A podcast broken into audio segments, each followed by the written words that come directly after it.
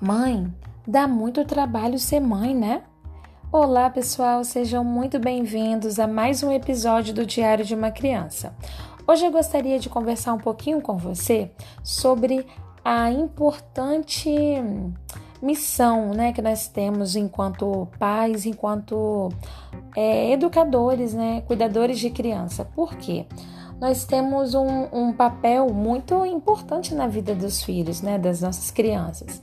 E Montessori, ela trata de, do adulto preparado. Adulto preparado significa o adulto que é um, é um guia que ajuda a criança, sabe? É um guia que está ali perto dela para o que ela precisar.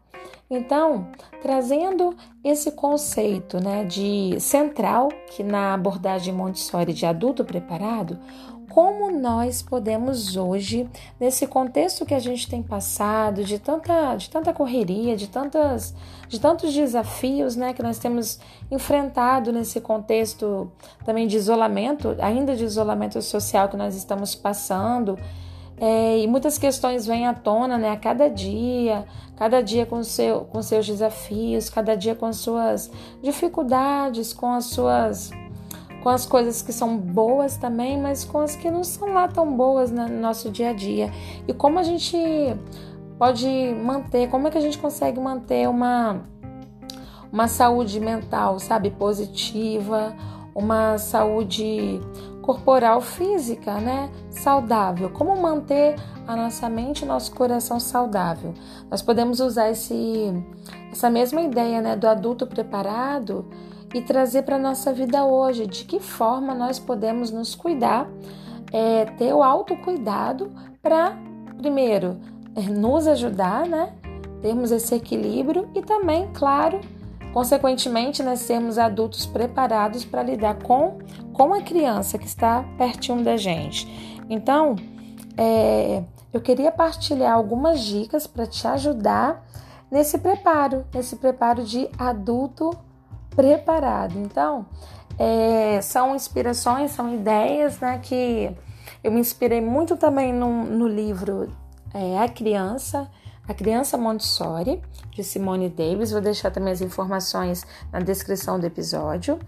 Então, é, esse preparo ele envolve várias áreas da nossa vida, sabe? Tanto da área no aspecto pessoal, né, como uma meditação diária, como um momento para a gente ter um autocuidado, um tempo para a gente, até outro, outras áreas da nossa vida.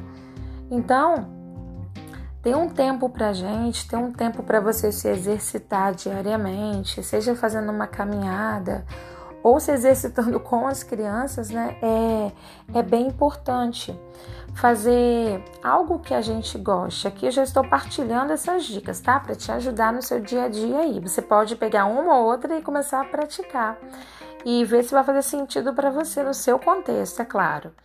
Então, é, fazer algo que a gente goste. Quantas vezes, né? Quantas atividades nós não fazíamos e deixamos de fazer, né?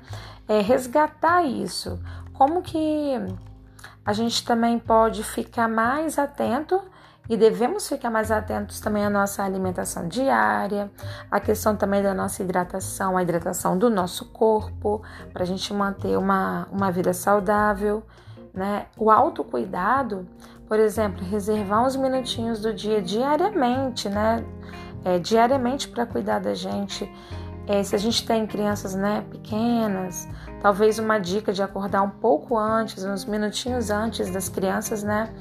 é, ajuda né, nesse, nesse processo aí, porque muitas vezes o que a gente quer também é às vezes é só um silêncio, né? Fazer uma, uma atividade de uma meditação, refletir, fazer um momento de devocional, refletir nos valores, nos nossos princípios, né? Então, é, são, são pequenos detalhes, sabe, que, é, que nos ajudam são pequenos detalhes que nos ajudam a ter uma, um melhor equilíbrio, né? Equilíbrio emocional, psicológico. Então, é, vamos tentar, na medida do possível, né, manter essas atividades que nos ajudam, que nos motivam, sabe? E o preparo intelectual também é muito importante. Quando eu, quando eu falo sobre preparo intelectual, é, vai de um simples hábito de uma, um hábito de leitura, por exemplo, é um preparo intelectual. Eu sei que é desafiador, né, quando a gente tem crianças pequenas no processo de leitura desse hábito, mas assim, tentar reservar um pouquinho do nosso dia para a gente tentar de forma intencional ler alguma coisa, porque na, na verdade nós já lemos durante o dia, né? É, mas ler mais focado, né? Às vezes um livro, pegar algo que goste, algum tipo de leitura que seja agradável para você. É, ou talvez escrever também, escrever diariamente ideias, planos, sonhos, metas. Quando eu falo de escrever também, é separar às vezes cinco minutos do seu dia, né? Como uma dica aqui do livro, você separar cinco minutinhos diários para você ler ou para você agradecer, sabe? Tornar é, a nossa vida, pensar no nosso, qual o nosso propósito de vida, né?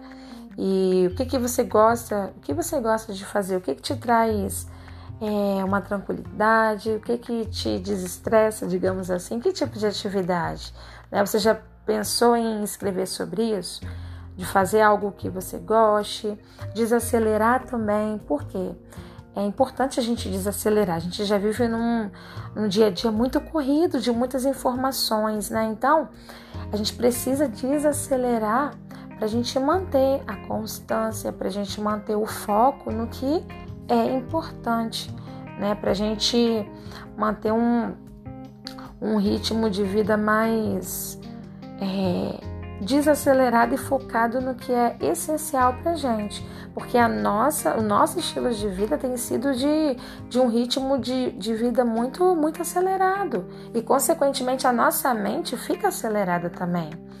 Então, hoje eu queria só mesmo refletir com vocês, dando essas dicas sobre a importância de sermos adultos preparados para guiar as nossas crianças, né?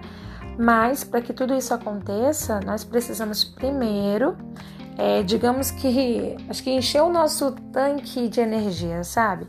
Manter na medida do possível é uma mente saudável, um, um coração saudável. E essas pequenas dicas, né? Esse, esses pequenos, essas pequenas ações, elas podem colaborar e te auxiliar, né? No nosso, no nosso dia a dia.